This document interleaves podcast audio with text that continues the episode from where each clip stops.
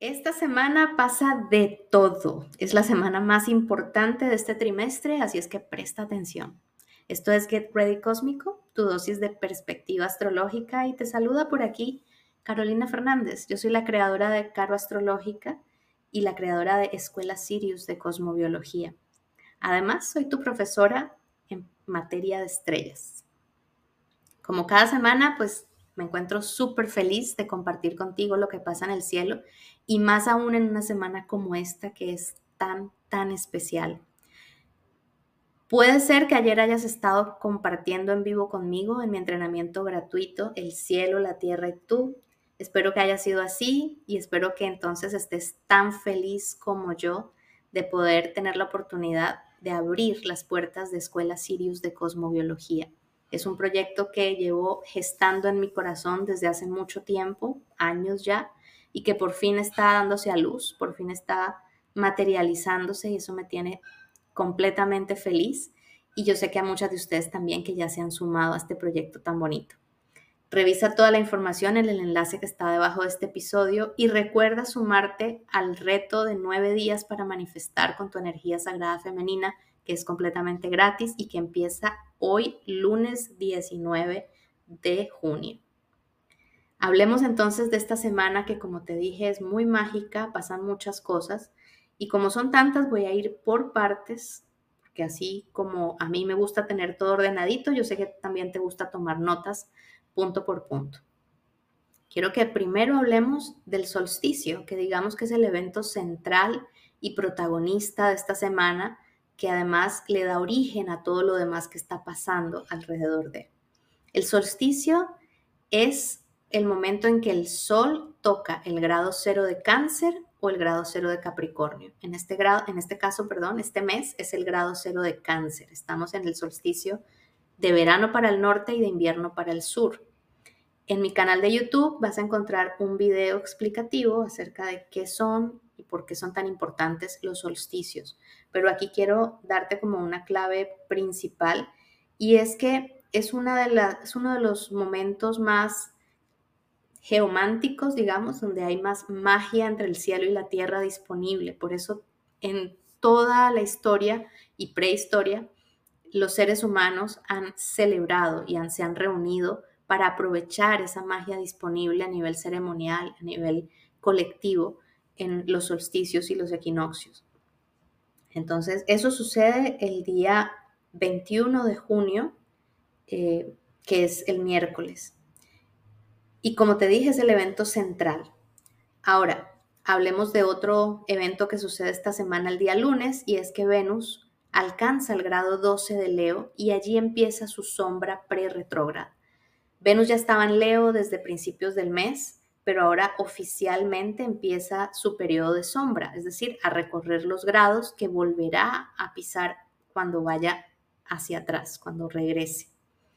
Eh, esto quiere decir que oficialmente nos estamos preparando para Venus retro y por eso mismo es que creé estos nueve días de manifestación con la energía sagrada femenina que se em, empalman, yo no sé, sincrónicamente, el universo es muy bello y muy grande y se están empalmando en esta oportunidad con la festividad del Navaratri, que es una festividad hindú que celebra precisamente a la Madre Cósmica, a la Madre Divina, a la Shakti, que es precisamente lo que Venus representa. Entonces, la Madre Divina nos va a ayudar a prepararnos para Venus retro y lo vamos a hacer a través de este reto y por eso te invito nuevamente a que te registres allí. Eh, el lunes, o sea, también hoy, 19 de junio, tenemos una conversación importantísima entre Júpiter y Saturno. Saturno, estando en Pisces, va a tener, digamos que, pocas alineaciones directas con otros planetas lentos del cielo. Tendrá el año entrante algún encuentro con Urano, pero en este momento, este año, la más importante, la única, es este sextil, este ángulo benéfico entre Júpiter y Saturno. Te cuento más sobre esto en el correo diario. Puedes suscribirte también aquí debajo de este episodio en el link para los Get Ready Cósmicos, que son mi newsletter. Te mando por correo todos los días un mensajito ampliándote un poco más la perspectiva sobre cada una de las cosas que pasan. pero sí te digo que es un evento importante y que también está relatado en tu horóscopo anual. Si lo adquiriste a principios de año, pues allí lo tienes. Ahora vayámonos a la mitad de la semana, entre el 21 y 22 de junio, miércoles y jueves, porque además del solsticio, digamos que las diosas asteroides se pusieron todas de acuerdo para cambiar energéticamente junto con el Sol. Entonces, para mí, esta visión desde el principio, cuando empecé a estudiar la astrología de este mes, me pareció así como tan bonito porque pensé, bueno, las diosas van a bajar a celebrar el solsticio con nosotros. Se van a hacer presentes cambiando de signo, haciéndose mm, más fuertes en volumen, porque cuando hay un cambio energético notamos más al planeta o al asteroide. Y empieza Ceres, el mismo día del Sol, entra en Libra, que es otro signo cardinal, otro punto mundial. Eh, cuando algo pasa en los grados cero de los signos cardinales, o sea, Aries, Cáncer, Libra y Capricornio, digamos que suceden eventos mundiales, se llama The World Point o los puntos del mundo, porque detonan el inicio de cosas. Ceres es el asteroide madre, el asteroide que tiene que ver con los misterios de la vida y de la muerte en una tonalidad más profunda, digamos, más psicológica, pero también tiene que ver con la alimentación, con la nutrición, tiene que ver con eh, todo lo que maternamos, cuidamos y hacemos producir frutos. En este caso, Libra, que es donde el Ceres va a ingresar, es un signo que está muy vinculado con las relaciones de todo tipo, el equilibrio, el balance entre el dar y el recibir. Y yo creo que Ceres llega allí en este día tan importante, o sea, simultáneo al solsticio, como una especie de heraldo para el nodo sur. El nodo sur va a llegar a Libra el 17, 18 de julio, o sea, dentro de un mes y Ceres se adelanta para avisarte que en esa zona libra de tu mapa natal necesitas empezar a cegar la cosecha, empezar a hacer limpieza, porque el nodo sur va a llegar y va a limpiar sin agüero, o sea, sin pedir permiso. Y Ceres te está avisando que empieces con calma, con esa energía maternal y femenina del asteroide, te va a ir nutriendo para que puedas ir haciendo la limpieza de vínculos necesaria. Y fíjate que todo esto se sincroniza también con Venus retrógrada en el signo del corazón. O sea, tú tratando de definir qué es realmente lo que tú quieres, lo que tu corazón quiere y necesita. Al día siguiente, el 22, es Vesta y Juno las que cambian de signo. Vesta ingresa en Géminis y Juno ingresa en Cáncer. O sea, Juno va detrás del Sol, va muy pegadita al Sol y en esta próxima semana va a ser la conjunción exacta o partil, digamos, con, el astro rey. Y esa conjunción eh, nos habla de que Juno, también el asteroide de las relaciones, curiosamente, está en un proceso de inframundo, está invisible. Cuando un planeta está en esa condición de invisibilidad, porque no está retrógrada, está directa, eh, está viviendo una transformación profunda. Y de nuevo, es como que otro factor del cielo, otra especie de comprobación de que las relaciones van a ser protagonistas en los próximos meses. Juno está en el inframundo, eh, Ceres ingresa en Libra, donde va a llegar el nodo sur más adelante, y Venus va a estar retrogradando en el signo del corazón. O sea, ¿qué más señales queremos? necesitamos revisar nuestros vínculos, necesitamos revisar el equilibrio entre el dar y el recibir. Es muy importante. Estos mismos días, entre el 21 y el 22 de junio, como si fuera otra línea de tiempo, digamos, pero muy relacionada con todo lo que estamos hablando, la luna, que va a estar en Leo, va a tocar primero a Venus y luego a Marte. Eso quiere decir que empieza un nuevo portal en el viaje de Venus, es el séptimo portal. Eh, esto lo entenderás más si viste mi clase de Venus Star Point o si has seguido el viaje de Venus, que es un programa hermoso que he llevado desde la última retrogradación de Venus, o sea, en enero del 2022, y que en este momento pues está a punto de culminar ese viaje y este séptimo portal, este último portal inicia esta semana y tiene que ver con recuperar la corona.